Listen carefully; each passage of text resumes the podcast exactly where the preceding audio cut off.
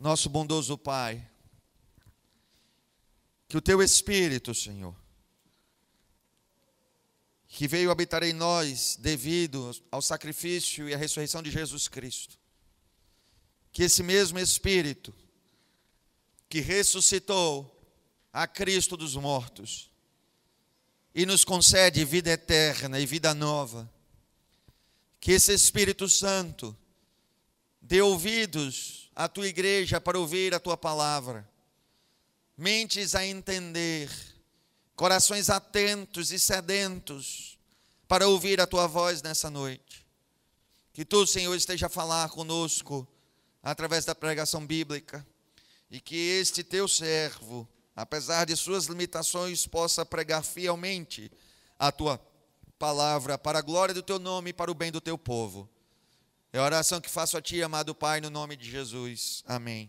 E os irmãos podem sentar.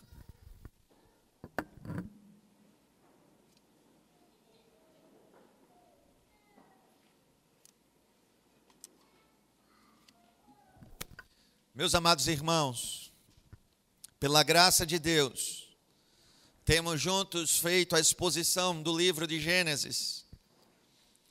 E hoje chegamos ao sétimo capítulo, Gênesis no capítulo 7. Texto que convido os irmãos a abrirem em suas Bíblias.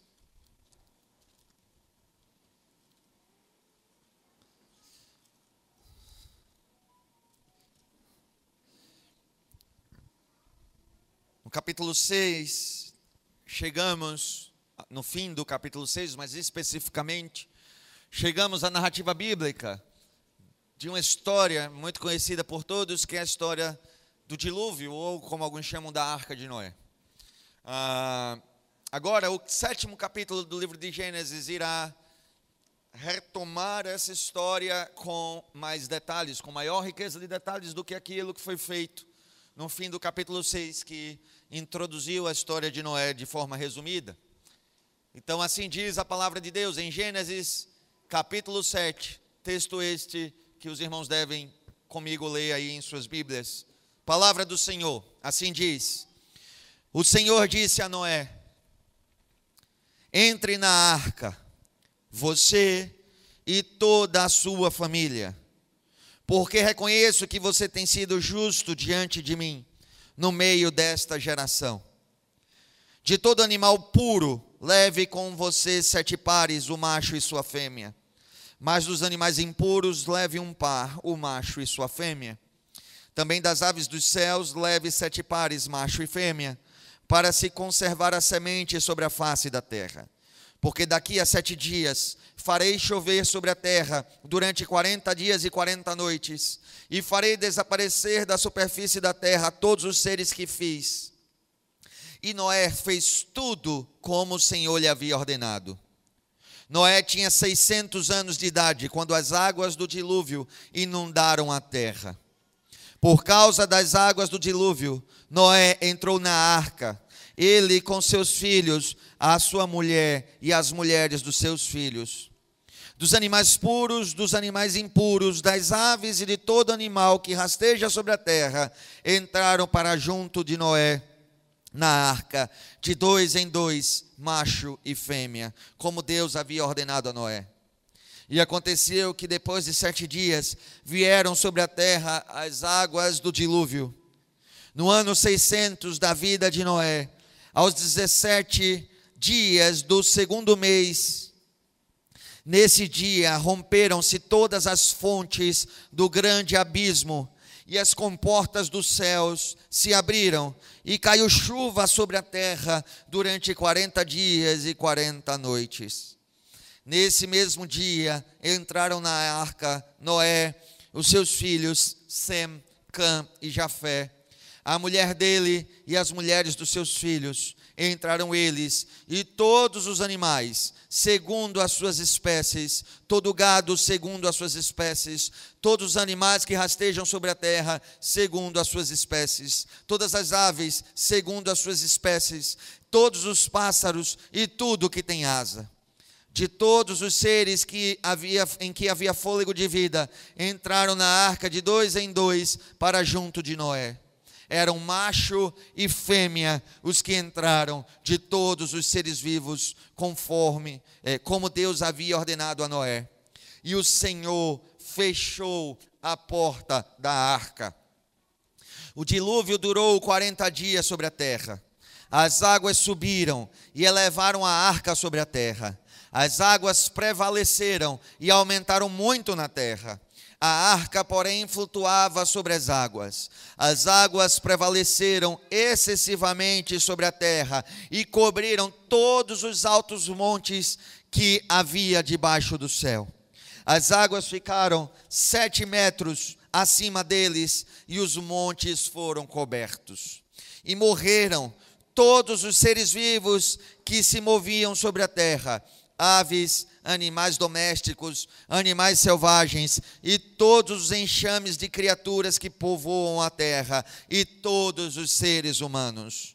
Tudo o que havia em terra seca e que tinha fôlego de vida em suas narinas morreu Assim foram exterminados todos os seres que, que havia sobre a face da terra as pessoas e os animais, os seres que rastejam e as aves dos céus foram extintos da terra.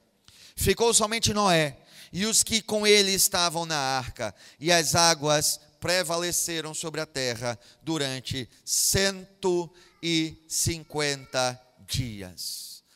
Que o amado Senhor nosso aplique em nossos corações a sua santa palavra. Amados irmãos, aqui temos o relato do dilúvio ou da história de Noé. Para muitos, uma mera ficção ou um mito dos tempos antigos. Para nós, verdade da palavra de Deus. Nós cremos, meus irmãos, em tudo aquilo que a Bíblia apresenta como sendo verdadeiro. Inclusive a, a narrativa, esta história que aqui lemos juntos.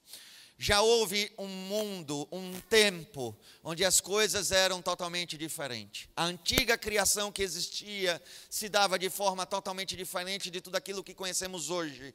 O mundo funcionava diferente, as coisas se davam diferente. Mas em algo a semelhança daquele mundo que já não existe mais e do mundo que agora existe. E a semelhança, meus irmãos, se dá na maldade do homem depois da queda. Quem vem acompanhando sabe, temos explicado do porquê as coisas se darem da forma como se deram, e mesmo que você não esteve aqui nos domingos passados, você que conhece o texto bíblico sabe que o dilúvio caiu sobre a terra como juízo de Deus pela maldade do homem que havia se multiplicado desde a queda, chegado a patamares ah, absurdos, chegado a, a, ao ponto máximo é, de extensão, e então o Senhor decidiu destruir o mundo que existia e com ele a humanidade que existia. O Senhor trouxe então ao fim o antigo mundo antes do dilúvio. E o juízo de Deus caiu sobre aquela terra. Interessante é como vimos aqui ah, mais uma vez, o capítulo 7 reafirma coisas que vimos já no capítulo 6. O fato de Deus ordenar que Noé e sua família entrassem na arca por sua graça, se dá também pelo fato de que a graça de Deus fez com que Noé e sua família fosse a única família em que Deus viu justiça em toda a humanidade. Toda a humanidade, sem exceção, havia se corrompido naquele mundo que existia. A maldade do homem era tamanha que chamou a ira de Deus. E toda a humanidade era assim.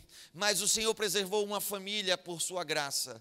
Fez dela uma família de justiça. O capítulo 7, versículo 1 diz: O Senhor disse a Noé: Entre na arca você e toda a sua família, porque reconheço que você tem sido justo diante de mim no meio desta geração. Então, em meio a uma geração totalmente corrompida, Noé foi preservado por Deus como um servo fiel e alguém que Deus usaria para não aniquilar de vez a criação, mas para ser um instrumento dele, para que uma nova criação viesse a existir.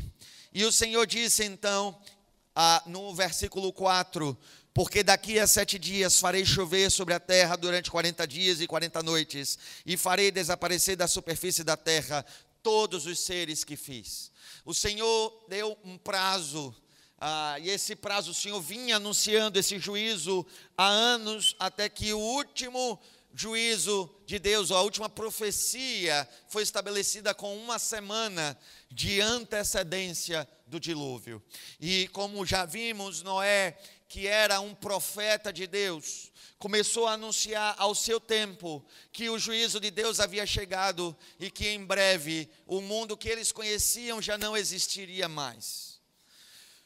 Naquele tempo, nós temos pelo menos sinalizações bíblicas que é possível que a chuva, como conhecemos hoje, não se dava da forma como se dá. Ah, em capítulos anteriores, lá no capítulo 2 de Gênesis, diz que um vapor de água subia ah, da terra a irrigar todos ah, os seres não é, vivos, principalmente os vegetais.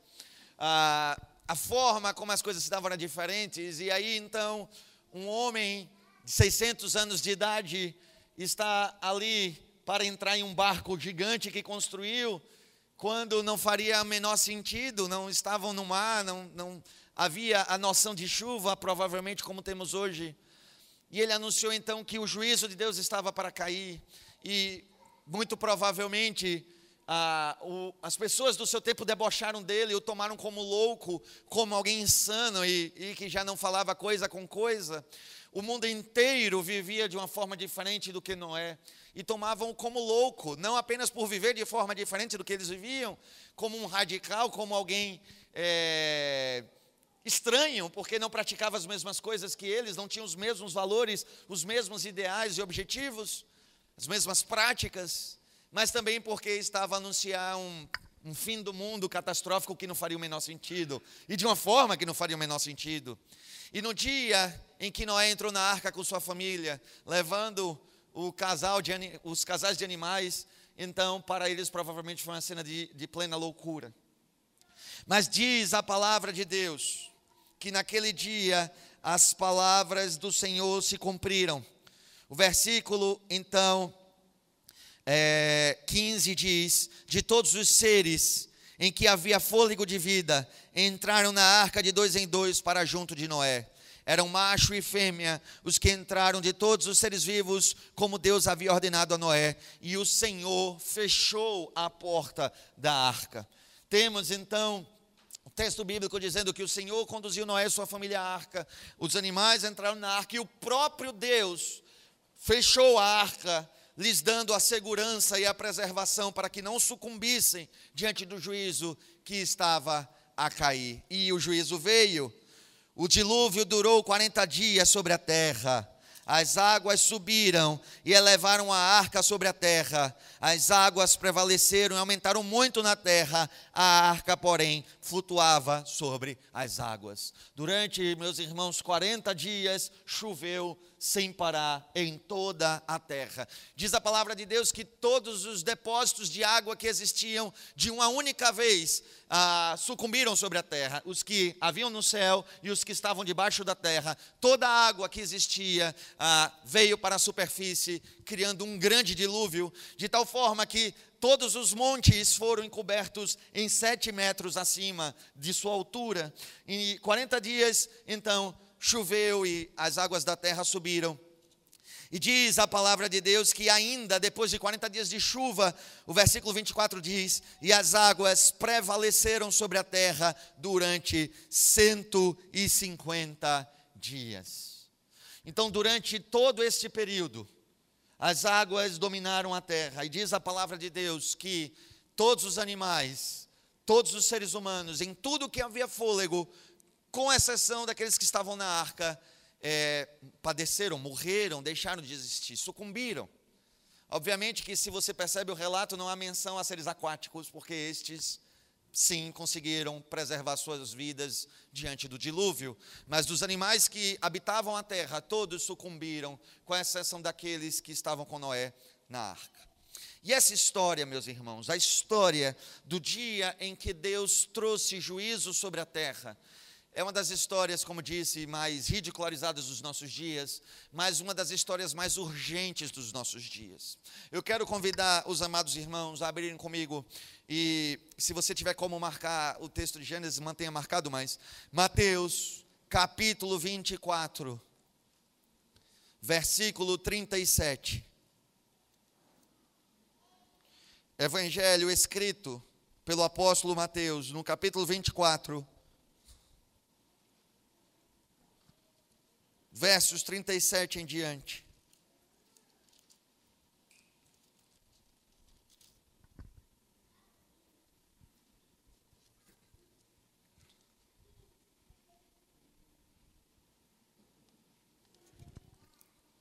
Assim diz, meus irmãos, a palavra de Deus.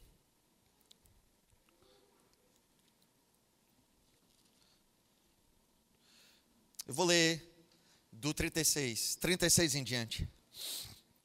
Mas a respeito daquele dia e hora, ninguém sabe, nem os anjos dos céus, nem o filho, senão o Pai. Pois assim como foi nos dias de Noé, assim será também a vinda do filho do homem. Pois assim como nos dias anteriores ao dilúvio, comiam, e bebiam, casavam e davam-se em casamento, até o dia em que Noé entrou na arca, e não o perceberam, até que veio o dilúvio e os levou a todos, assim será também a vinda do filho do homem. Então, dois estarão no campo, um será levado e outro será deixado. Duas mulheres estarão trabalhando no moinho, uma será levada e outra será deixada. Portanto, vigiem, porque vocês não sabem em que dia virá o Senhor de vocês. Porém, considerem isto: se o pai de família soubesse a hora que viria o ladrão, vigiaria e não deixaria que a sua casa fosse arrombada. Por isso, estejam também vocês preparados, porque o filho do homem virá a hora em que vocês menos esperam. A história de Noé, meus irmãos, é extremamente importante porque o Senhor Jesus nos ensinou a olhá-la como uma história extremamente importante. Todos os pseudo-cristãos, ou os cristãos verdadeiros, ou qualquer pessoa que conhece o mínimo de perspectiva cristã, olha para o advento do fim com algum nível de interesse. Muita mitologia é dita a respeito disso, muitas teorias esdrúxulas da conspiração, invenções humanas são feitas, relatadas acerca dessas coisas. Assim também era nos tempos de Jesus, quando especulavam como se daria a volta do Senhor. E o Senhor ensinou é, uma forma de que deveríamos lidar é, em conhecimento com o advento do seu retorno e com os tempos do fim. Ele disse: Se vocês querem saber como se dará o fim, olhe para os dias de Noé.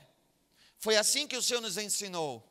O Senhor nos ensinou que, assim como se deu nos dias de Noé, assim se daria na volta do Filho de Deus. E é interessante porque o Senhor nos ensinou a olhar para a história de Noé como um sinal, não apenas porque as circunstâncias do mundo seriam as mesmas, mas porque o motivo das coisas se darem é, seriam as mesmas, ou seja, o dilúvio aconteceu pelos mesmos motivos que se daria a volta do filho do homem. A volta do Senhor traria juízo sobre o mundo e traria salvação ao povo de Deus. Assim como o juízo aconteceu no tempo de Noé e a salvação aconteceu ao povo de Deus. Então, tanto o motivo seria o mesmo, como as circunstâncias seriam as mesmas. E nós deveríamos olhar mais para a história de Noé, meus amados irmãos. Não para as nossas discussões inúteis e sem sentidos, do tipo se aquilo aconteceu de fato, se foi sobre toda a terra ou sobre um pedaço de região e todas essas especulações vazias que os irmãos conhecem, especulações inclusive infrutíferas. Ah, para nós essas coisas já deveriam estar vencidas. As coisas se deram exatamente como diz a palavra de Deus. A história aconteceu e tomou a terra, exatamente como diz a palavra de Deus. Mas não foi, meus irmãos, para fazer especulações sem sentido que o Senhor Jesus nos disse para olhar para a história do dilúvio. Mas foi para aprender com aquela história e usá-la como hermenêutica dos tempos foi para olhar para aquela história e usá-la para interpretar os tempos, os momentos e então conseguir ah, nos preparar para a volta do Senhor. É interessante, meus amados irmãos, que o Senhor diz diretamente no versículo 37 desse capítulo que estamos, capítulo 24 de Mateus. Pois assim como foi nos dias de Noé, assim será também a vinda do filho do homem. Pois assim como nos dias anteriores ao dilúvio, comiam e bebiam, casavam e davam-se em casamento, até o dia em que Noé entrou na arca e não perceberam, até que veio o dilúvio e os levou a todos, assim também será a vinda do filho do homem. Meus amados irmãos, quando Noé exortou o povo de sua geração sobre o juízo de Deus, debocharam dele, não acreditaram nele, estavam cegos por sua própria iniquidade. Assim também se dá nos dias que antecede a vinda do Filho do Homem. na época em que Deus trouxe juízo sobre a terra, os homens estavam comendo, estavam bebendo, estavam casando, estavam vivendo as suas vidas e pareciam que iam fazer aquilo para todo sempre pareciam que sempre haveria um dia de amanhã, para que eles continuassem bebendo, comendo, se dando em casamento e vivendo as suas ocupações. Até que o juízo de Deus veio e o mundo que existia já não existe mais. E eles foram pegos de surpresa, como a gente diz, nem se deram contas daquilo que lhes atingiu. Nós somos testemunha de que esse mundo já não existe. E seria, irmãos, de extrema tolice não levarmos isso em consideração para julgar os nossos próprios dias. Existiu um mundo no passado que já não existe mais, e está prometido que isso haveria de acontecer de novo. O mundo que nós conhecemos do jeito que ele é, um dia já não existirá mais. E se é verdade que isso aconteceu no passado, é verdade que isso acontecerá novamente, assim nos ensinou o Senhor. E meus amados irmãos, quando nós anunciamos ao mundo que Jesus, o reto juiz, há de voltar para julgar vivos e mortos e trazer a consumação de todas as coisas e salvar a sua igreja, o mundo nos toma como loucos, como pessoas que estão alienadas, exagerados, que já não, não apenas não vivem como nós vivemos, mas ainda vivem fantasias loucas e espetaculares. E as pessoas então viram as costas para a mensagem que temos anunciado e se dedicam a comer, a beber, a dar-se em casamento e, e, viver aquilo que sempre viveram, acreditando que sempre haverá um dia de amanhã para fazer as mesmas coisas. Mas, meus queridos irmãos, como o Senhor disse aqui no versículo 44, por isso estejam também vocês preparados, porque o filho do homem virá a hora em que vocês menos esperam. Um dia, meus irmãos, as pessoas acordarão, acharão que passarão um dia ordinário, um dia qualquer. Naqueles dias farão as suas ocupações que sempre fizeram. E então, meus irmãos, ao som da trombeta dos céus, o Filho do Homem voltará com grande glória, e o mundo jamais será o mesmo. O Senhor Jesus virá. E tolo é aquele que vive como se ele não estivesse para voltar. Mas o que é que o Senhor queria nos dizer quando disse que assim como foi nos dias de Noé, assim também será na vinda do filho do homem? Ora, até este ponto do livro de Gênesis, até o capítulo 7, nós já podemos fazer algumas observações que são para nós preciosas. Ou seja, meus irmãos, quando nós olhamos de Gênesis, desde o capítulo 3 na queda, até o aumento da maldade do homem no capítulo 6, como se dava a realidade dos homens antes do dilúvio. Ou seja, se nós olharmos para a vida do homem no aumento do pecado e da maldade, quais foram as causas que trouxeram o juízo de Deus? E aqui, irmãos, nós podemos pontuar pelo menos sete grandes causas da apostasia antediluviana, que foi responsável pelo juízo de Deus. Olhando do capítulo 3 de Gênesis ao capítulo 6 de Gênesis, pelo menos sete razões de apostasias podem ser encontrados com os quais eu gostaria de pontuar. E por que eu quero pontuar? Apenas porque sei que vocês estão anotando e estão fazendo suas, seus estudos e estão aprendendo sobre tudo isso. Não, isso é um bom motivo. Mas também, meus irmãos, para que possamos atentar às palavras do Senhor, como foram os dias antes do dilúvio, os dias de Noé, assim serão os dias que antecedem a vinda do Filho do Homem. O Senhor está nos ensinando a fazer o juízo da sociedade a partir da realidade antes do dilúvio. Ora, então, quais são as sete apostasias que encontramos e que trouxeram o juízo de Deus sobre o mundo? Primeiro, se vocês lembrarem sobre o início da descendência de Caim, a descendência de Caim reconhecia que existia um Deus. No entanto, foi se afastando da perspectiva de viver pelas promessas que ele deu no jardim. E aquela descendência de Caim queria esquecer do jardim, queria se esquecer da presença de Deus. Eles estavam se afastando da promessa de Gênesis capítulo 3, versículo 15, do redentor que viria para trazer salvação e libertação aos pecadores. E eles começaram então a se ocupar nas suas próprias coisas, e apesar de reconhecer que existia um Deus, já não viviam pela aliança com esse Deus, já não viviam pela verdade da palavra desse Deus, já não o reconheciam como seu Senhor e o seu Deus, apesar de reconhecer a, a, realidade de uma divindade, ou seja, apesar de existir espiritualidade naquele mundo, essa espiritualidade era vazia, porque sabendo que existia um Deus, não o tomaram como Deus, não lhe renderam glória e não viveram em temor e em obediência à Sua palavra e colocando a sua esperança na palavra de Deus. Então, esse é o primeiro sinal de apostasia do tempo antes do dilúvio. Eles tinham uma tendência a adorar a Deus de forma meramente religiosa ou com religiosidade.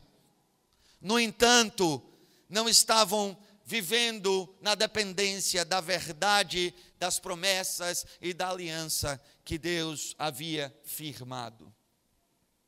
Então, este é o primeiro sinal daquela geração. E eu lhes pergunto: por um acaso é diferente nos nossos dias? O homem dos nossos dias, ele é extremamente religioso. O homem de nossos dias, ao contrário de todas as profecias da época, do, da época moderna, o homem dos nossos dias, ele não matou Deus no sentido de que ele não quer saber de Deus. Não é assim que o homem se comporta. O homem de nossos dias, ele é extremamente religioso. Boa parte das pessoas lidam de alguma forma com alguma espécie de religiosidade. A espiritualidade é uma realidade do tempo pós-moderno. No entanto, apesar de tantas e tantas pessoas terem algum tipo de religião, ou acreditarem em algum tipo de divindade, ou algum tipo de espiritualidade, mesmo assim, mesmo a palavra de Deus estando disposta aos homens e sendo pregada em todo o mundo. Os homens rejeitam a verdade de Deus, não o reconhecem como o único Senhor e não o temem, não o adoram e não o tomam como seu Deus e não vive pelas promessas e pela esperança que é ensinada no Evangelho. Assim como foi no passado, assim se dá nos nossos dias homens religiosos, mas que não conhecem a Deus, não se relacionam com Ele e não colocam nele a sua esperança, a esperança da sua salvação. O segundo sinal de apostasia dos tempos do, anteriores ao dilúvio é o abandono dos papéis no que tange a família e o abandono da instituição divina do casamento. Nós vimos que já no tempo de Lameque, o sétimo homem depois de Adão, pela descendência de Caim. Lameque tomou para si mais de uma esposa. E nós vimos então que ele abandonou o modelo divino instituído por Deus no que tange a família. Lameque é o primeiro a abandonar de maneira descarada o modelo de família que Deus instituiu. E nós vimos que a família de Lameque era totalmente baseada em sensualidade. A importância das mulheres era a beleza física, a sensualidade, esse apelo à carnalidade, à imoralidade estava acentuado. Então, ah, nos tempos anteriores ao dilúvio, aquela humanidade desprezou a, o modelo familiar instituído por Deus. E temo eu, meus irmãos, que no que tange este assunto, a nossa geração, ela é pior do que a geração de Lameque. Porque em nossos tempos não apenas as pessoas se relacionam com muitas e muitas pessoas, e isso pode ser feito de várias formas nos nossos dias, desde a opção pelo não casamento e viver apenas os prazeres da sexualidade de forma desenfreada, sem ter compromisso com ninguém, desde estruturas de envolvimento de mais de uma pessoa, até mesmo em matrimônio, coisas como casamento aberto, poliamor e essas loucuras todas que os irmãos acompanham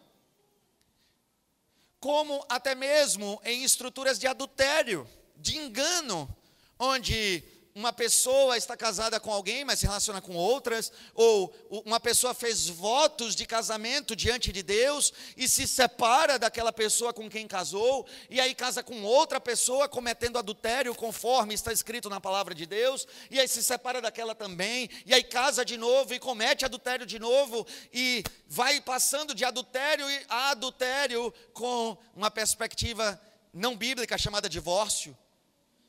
Vejam que a nossa sociedade consegue imitar com maestria a cultura de Lameque, se entregando a mais de uma pessoa na intimidade, é, que deveria ser apenas para um homem e uma mulher por toda a vida. No entanto, meus irmãos, este assunto e esse tema para nós é ainda mais corrupto, é mais imoral. Porque os, os homens dos nossos dias desprezaram o modelo de família instituído por Deus, inclusive na união apenas de um homem com uma mulher, inclusive nesse sentido, homem e mulher, macho e fêmea. Para nossos dias não há problema nenhum se um homem macho se une a um outro homem macho, ou se uma fêmea, uma mulher fêmea se une a outra mulher fêmea em relacionamento amoroso, sexual, íntimo, seja como for. Abominação à palavra de Deus. Não é esse o modelo de família que Deus instituiu.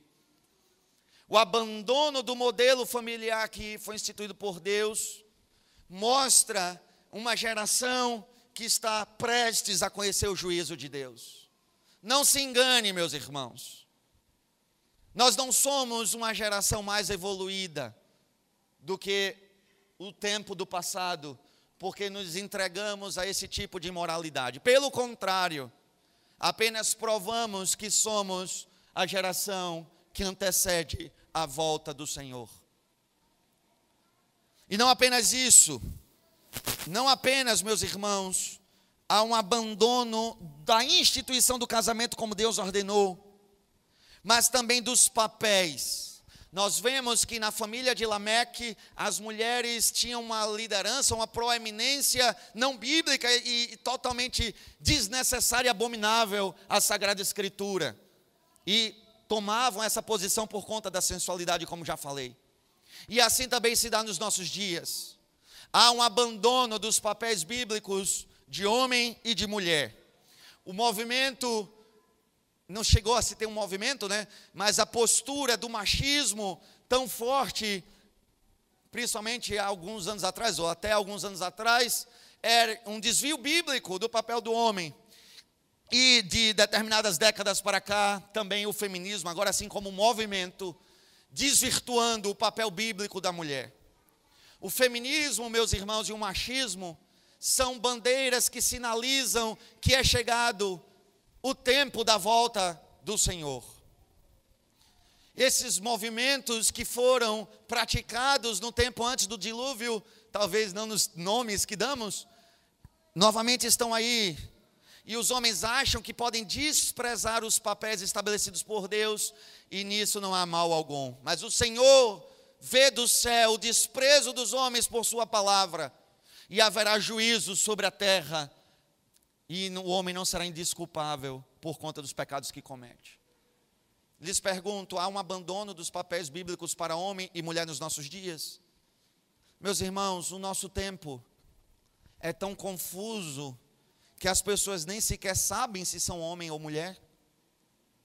O abandono dos papéis já é um passo antigo, né? já é uma coisa antiga. Quando um homem se identificava como homem, uma mulher como uma mulher, mas não aceitava o que a Bíblia estabelecia para homem e mulher. Hoje há confusão até sobre o ser homem e o ser mulher, quanto mais sobre os papéis a serem desempenhados.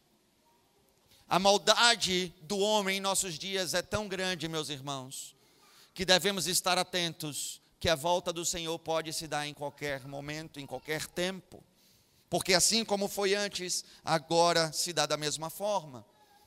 O terceiro sinal de apostasia que nós vamos encontrar é que a descendência de Lameque se dedicou ao avanço da tecnologia, ao avanço da ocupação dos homens e ao avanço do entretenimento dos homens através das artes, a fim de que tecnologia, ocupação e entretenimento estivessem a cativar a mente dos homens e através disso ajudar a estimular um total esquecimento de Deus.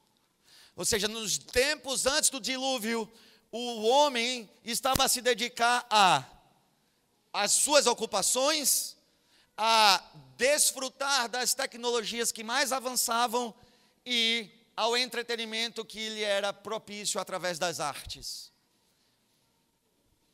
E tudo isso tinha um propósito claro: fazer com que os homens se esquecessem de Deus fazer que os homens estivessem tão ocupados com suas agendas que já não tivessem mais tempo para se ocupar com as coisas de Deus. E não é, claramente, irmãos, não é diferente para nós. Se até aqueles que estão em nossas igrejas, que são salvos, que são o povo eleito de Deus, que são o corpo de Cristo, se até estes não têm dedicado tempo para orar, e de estar na presença de Deus e meditar na palavra de Deus com a desculpa que não tem tempo, o que diremos dos ímpios?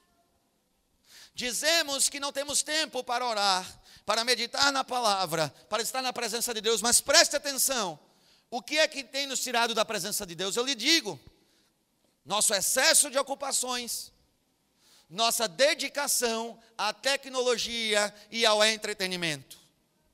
É isto que nos tira da presença de Deus.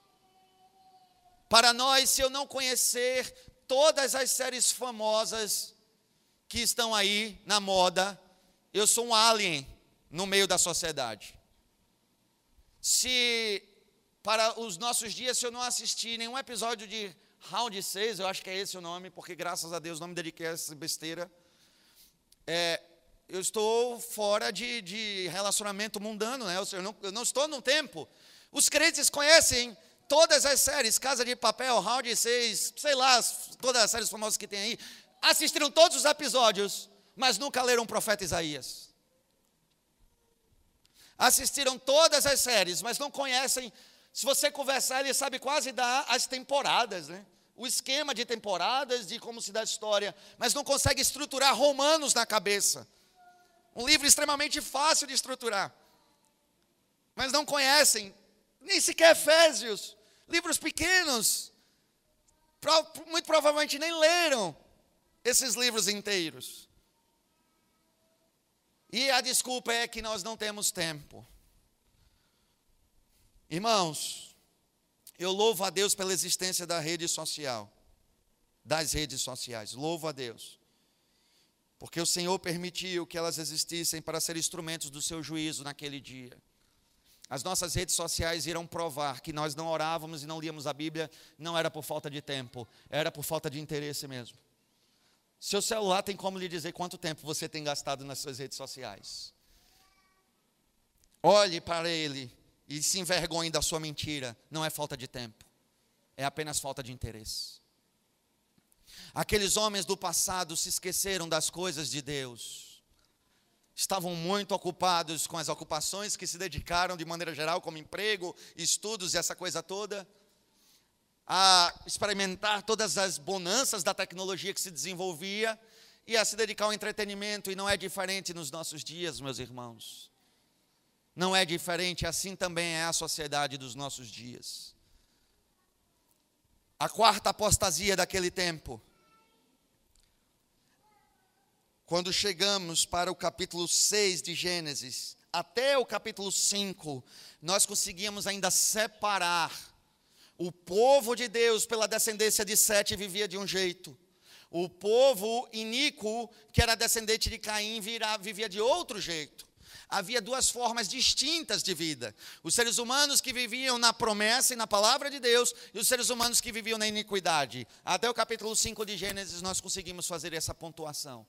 Mas quando chega o capítulo 6, diz a palavra de Deus que a maldade do homem havia tomado tamanho patamar, que já não havia mais um povo santo, não havia mais uma humanidade que vivia de forma diferente do que o resto da humanidade. Apenas uma família foi pontuada, meus irmãos, uma única em toda a humanidade. Ou seja, aquela geração de sete que vinha sendo separada como povo de Deus, se misturou com o mundo e começou a viver como o mundo, e já não havia mais diferença entre aqueles que se diziam geração, descendência de Deus, e aqueles que eram a descendência da iniquidade. E, esse, e esta é a quarta apostasia, uma indistinção entre a igreja nominal, ou seja, aqueles que se dizem povo de Deus, e o mundo quando nós olharmos para a sociedade e aqueles que se dizem povo de Deus viverem da mesma forma que os ímpios, esse é um sinal do, do fim, esse é um final, é um sinal que os tempos têm chegado. Você já não consegue distinguir o povo de Deus e os ímpios pelas suas práticas.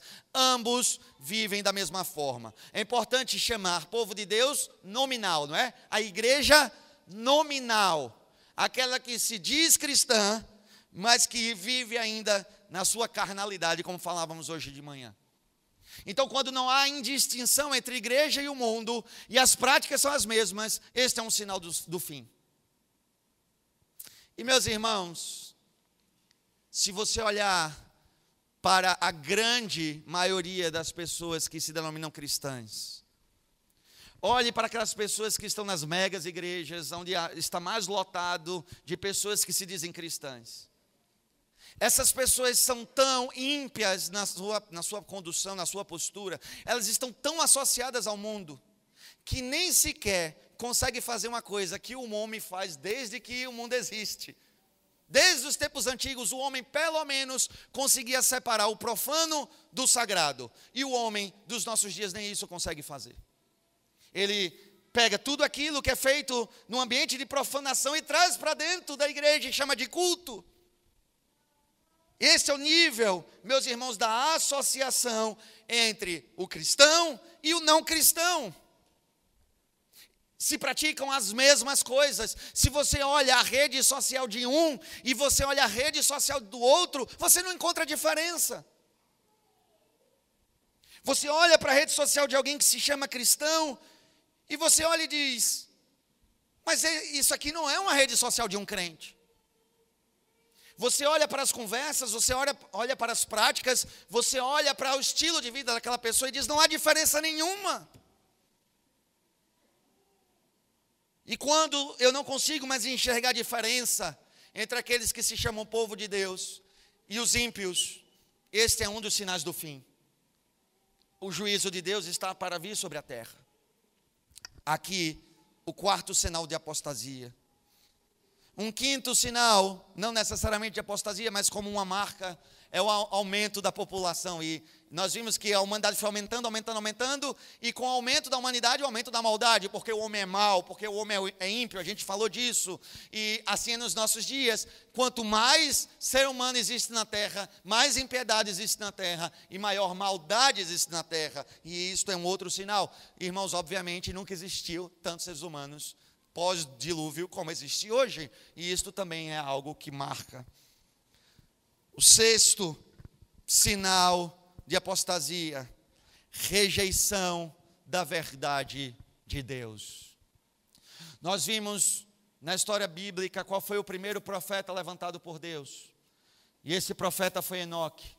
E Enoque começou a profetizar sobre dias de juízo que viriam, e ele não foi ouvido. E como é que eu sei que ele não foi ouvido? Porque não houve melhora na humanidade, pelo contrário, houve piora. Não apenas os ímpios não ouviram, mas até aqueles que eram descendência santa do Senhor começaram a se corromper. Ele profetizava o juízo e os homens se entregavam cada vez mais à maldade.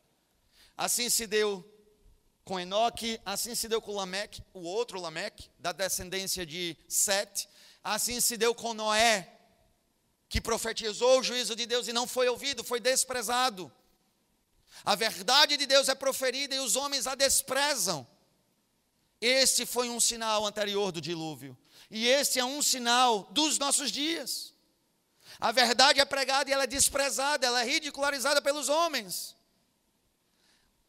O fato dos homens não ouvirem, não crerem na verdade da palavra de Deus, é uma marca de que o juízo de Deus se aproxima, porque assim foi nos dias anteriores ao dilúvio. E meus amados irmãos, a última marca, sétima, o reino das trevas, causando em larga escala entre os homens a maldade, a impureza, a violência e o engano. Sobre a maldade, como temos pontuado todo o tempo, a maldade do homem só piorava, porque o homem estava a cumprir os desígnios de Satanás, como o apóstolo Paulo nos ensina em Efésios capítulo 2. Uma vez que o reino das trevas decidiu se dedicar mais ao aumento da maldade dos homens, os ímpios, obedecendo às suas concupiscências, obedeciam os desígnios de Satanás, e a maldade aumentava. A impureza eu já ressaltei. Imoralidade e impureza em grande escala de aumento, assim era. Mas também, meus irmãos, dois pontos a mais: a violência. Lembram de Lameque? Lameque, visto que seu filho foi o primeiro a produzir armas cortantes, se estabeleceu com violência sobre os outros. Isso nós já vimos. Então Lameque era aquele que se alguém tropeçasse nele, ele matava. A violência crescia em escala. E é importante é, mencionar que em Gênesis capítulo 6, quando é dito que a maldade do homem aumentou muito, que Deus trouxe juízo, também é dito que a violência aumentou em grande escala. O fato do homem se entregar à violência, ou seja, não zelar pela vida, preservando-a e entendendo o seu valor, tal qual Deus nos ensinou na sua lei, mostra um abandono dos desígnios do Senhor, mas também um engano como nós vimos, o reino das trevas fez com que a descendência separada de Deus se desviasse, se corrompesse naquelas possíveis teorias de Gênesis 6 que já vimos. Entre uma delas, inclusive, com seres celestes saindo de sua posição e corrompendo a humanidade com engano. E meus irmãos, o engano é um instrumento extremamente utilizado pelo reino das trevas. Mencionei no início que o homem de hoje é extremamente religioso. E um dos motivos pelos quais o homem de hoje é muito religioso é porque o reino das trevas tem se utilizado de forte engano. Meus irmãos, todos os relatos de experiências espirituais não são apenas invenções ou delírios dos homens.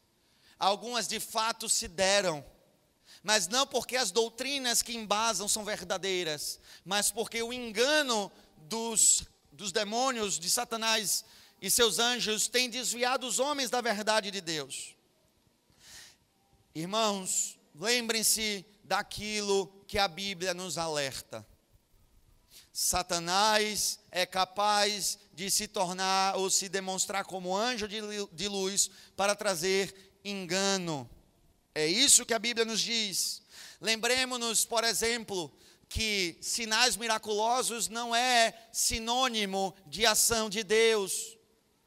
Várias vezes nós temos relatos bíblicos de pessoas que faziam sinais miraculosos por demônios. Vocês lembram quando os apóstolos expulsaram um demônio de uma mulher que revelava a vida todinha de alguém? Lembram disso? E o que revelava era verdadeiro. Chegou a dizer que aqueles homens eram servos do Deus Altíssimo. O fato de coisas extraordinárias acontecerem não podem ser marcadores de sinais do agir de Deus. O agir de Deus se dá como Deus diz que age na sua palavra. Ah, pastor, mas a pessoa acertou minha vida todinha. Isso vem de pessoas que se dizem cristãs, isso vem de pessoas que se, se envolvem, por exemplo, com religiões afro, de origem espiritualista. A vida todinha. Ah, pastor, mas aí alguém da minha família morreu, e aí eu fui para um médium, e esse médium começou a trazer um recado daquela pessoa que morreu. E pastor, é óbvio que é verdade. Porque aquela pessoa disse coisas que mais ninguém poderia saber. Irmãos, dizer coisas que mais ninguém poderia saber. Você pode encontrar dentro de uma igreja, você pode encontrar num centro espírita, você pode encontrar no terreiro de umbanda. Isso não pode ser sinal do agir de Deus. Porque de duas uma, ou você toma que Deus, o mesmo Deus, está agindo em todas essas esferas, ou você toma que o engano é algo possível nas experiências espirituais de alguém, mas é exatamente isso que a Bíblia diz que acontece. O aumento, meus irmãos, de experiências espirituais, que são instrumentos do reino das trevas produzindo engano, é uma marca de que os tempos se aproximam. Esse tipo de realidade só cresce, irmãos. Esse tipo de perspectiva, como reencarnação, é, falar com mortos, ter experiências de revelação, espíritos que falam, tudo isso que cresce para qualquer religião que você olhe, são marcas dos sinais dos tempos. É um espírito de engano que tem agido para desviar as pessoas da verdade da palavra de Deus. Observem que em qualquer uma dessas perspectivas, as pessoas se apegam a essas experiências e não se dedicam a se apegar à palavra de Deus. É um espírito de engano. E isto é um sinal, é uma marca que a volta do Senhor se aproxima, porque assim também aconteceu nos dias anteriores ao dilúvio. Olhemos, irmãos, para esses sinais e façamos nós uma análise. É diferente nos nossos dias? E se a resposta é não, pastor, não é diferente, qual é a única conclusão que podemos chegar? A volta do Senhor se aproxima. Em breve ele virá. Em breve o mundo que conhecemos não existirá mais. E os homens estarão fazendo as suas coisas como sempre fizeram, e o Senhor voltará, e o juízo de Deus virá, e só aqueles que colocaram em Cristo Jesus encontrarão salvação. Assim como Noé encontrou salvação na graça de Deus através da arca, você pode encontrar salvação pela graça de Deus através de Cristo Jesus, o Senhor. As palavras de Jesus, quando falou da sua vinda, foi: Pois assim como nos dias anteriores ao dilúvio, comiam e bebiam, casavam-se, davam-se em casamento, até o dia em que Noé entrou na arca, e não perceberam até que veio o dilúvio e os levou a todos, assim também será a vinda do filho do homem. E a, a exortação do Senhor foi, versículo 42. Portanto, vigiem porque vocês não sabem em que dia virá o Senhor de vocês. Sabe por que nós estamos tão ansiosos para saber o dia exato que Jesus voltaria? Porque somos hipócritas. É só por isso. É o nosso pecado que faz isso. Se eu soubesse o dia que Jesus iria voltar, eu me dedicaria ao pecado todos os outros dias, e naquele dia eu viria à igreja, faria jejum, oração, cantaria louvores, leria a Bíblia toda, me preparando porque Jesus estava para voltar. Isso só tem um nome: hipocrisia. Porque nós somos advertidos a fazer todas essas coisas todos os dias de nossa vida, a viver uma vida de santidade todos os dias de nossa vida. A exortação de Jesus é: você não sabe o dia que ele volta, então se prepare todos os dias para isso. É isso que ele nos ensina. E ainda, meus irmãos, dá uma história de ilustração. Está escrito: Porém, considerem isto: se o pai de família soubesse a que hora viria o ladrão, vigiaria e não deixaria que sua casa fosse arrombada. Por isso estejam também vocês preparados, porque o filho do homem virá a hora em que vocês menos esperam. Esta é a advertência do Senhor para nós. Pastor, tudo isso aí foi invenção da sua cabeça. O Senhor pegou umas coisas de Gênesis e está pressupondo que será assim nos dias do final. Assim nos ensinou Cristo. Mas se isso não é suficiente para você, 2 Timóteo capítulo 3, versículo 1. Palavras mais literais do que essa, meus irmãos. Você não pode rejeitá-las. 2 Timóteo, capítulo 3, versículo 1. Assim nos ensinou o apóstolo do Senhor. Mas você precisa saber disto.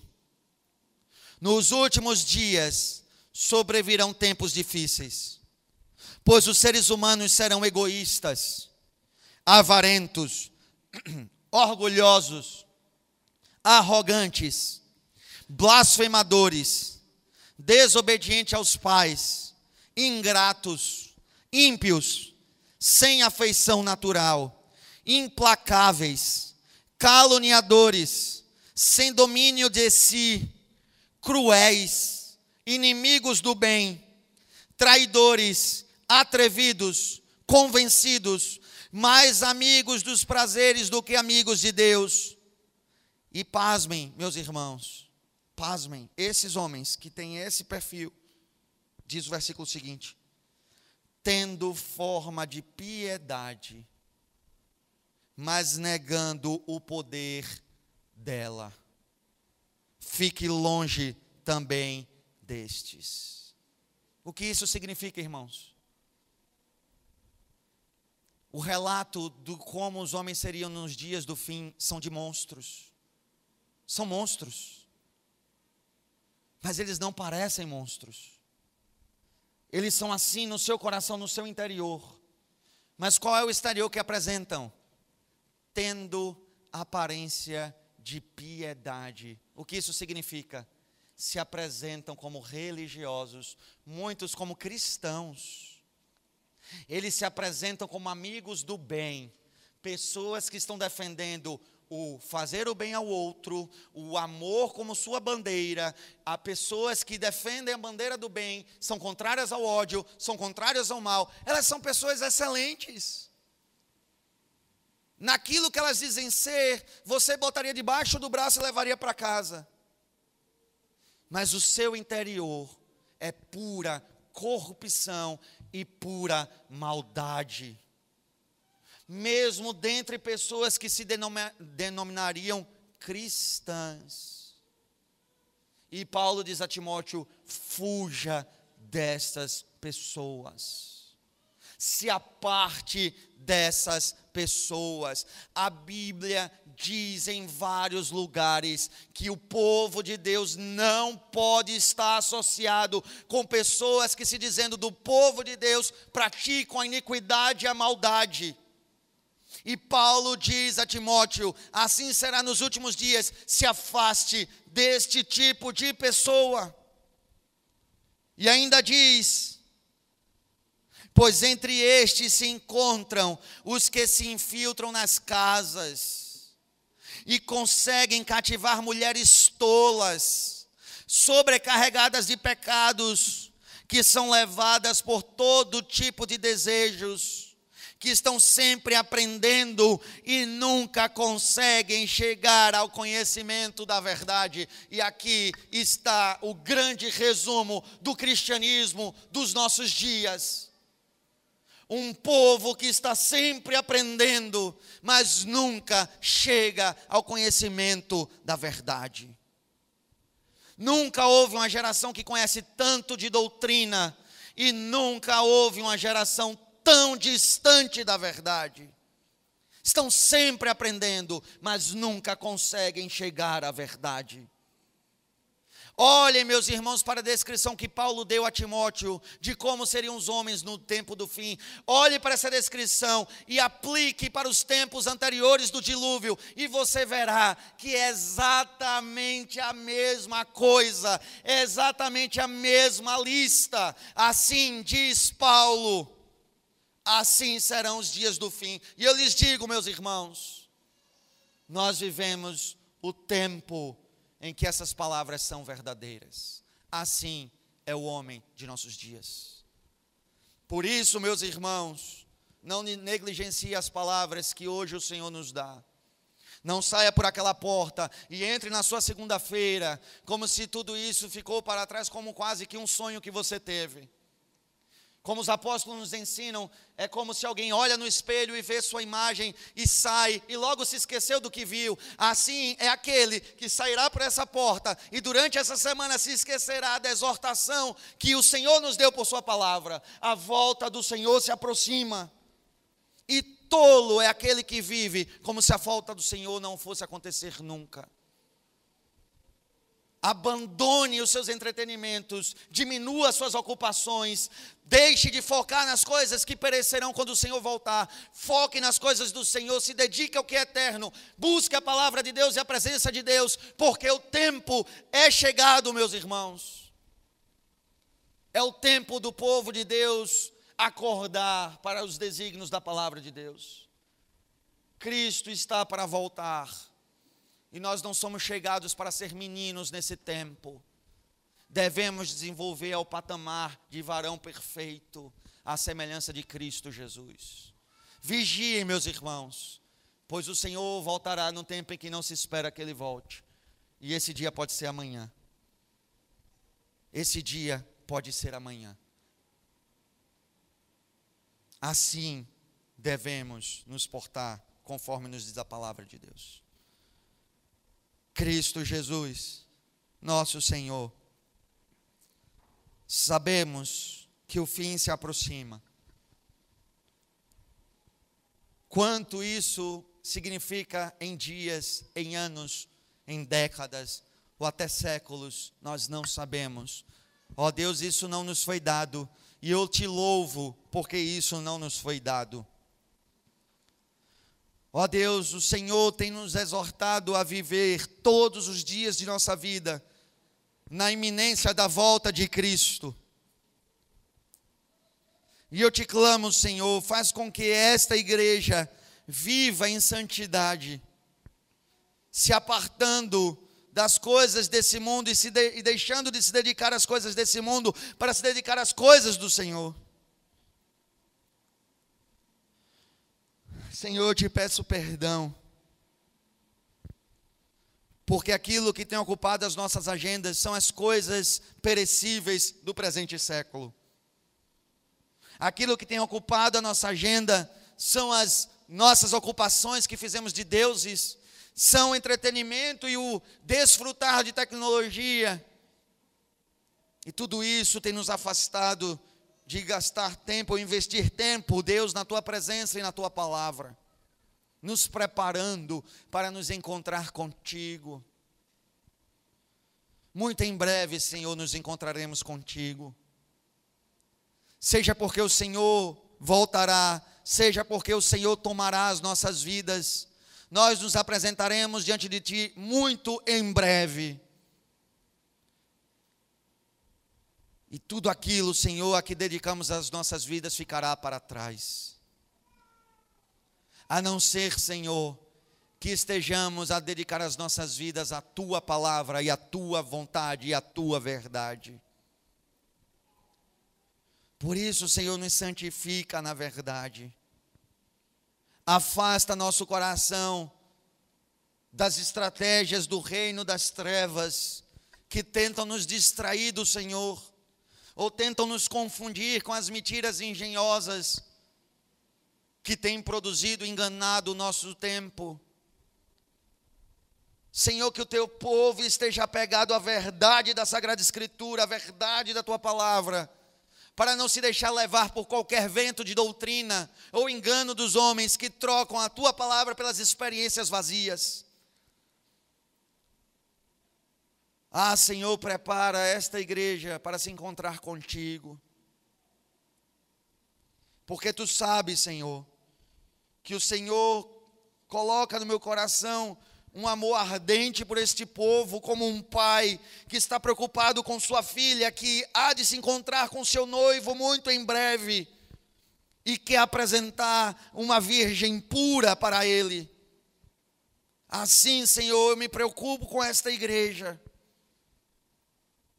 porque clamo a Ti que esta igreja seja encontrada por Cristo como noiva pura, preparada para se encontrar com seu noivo.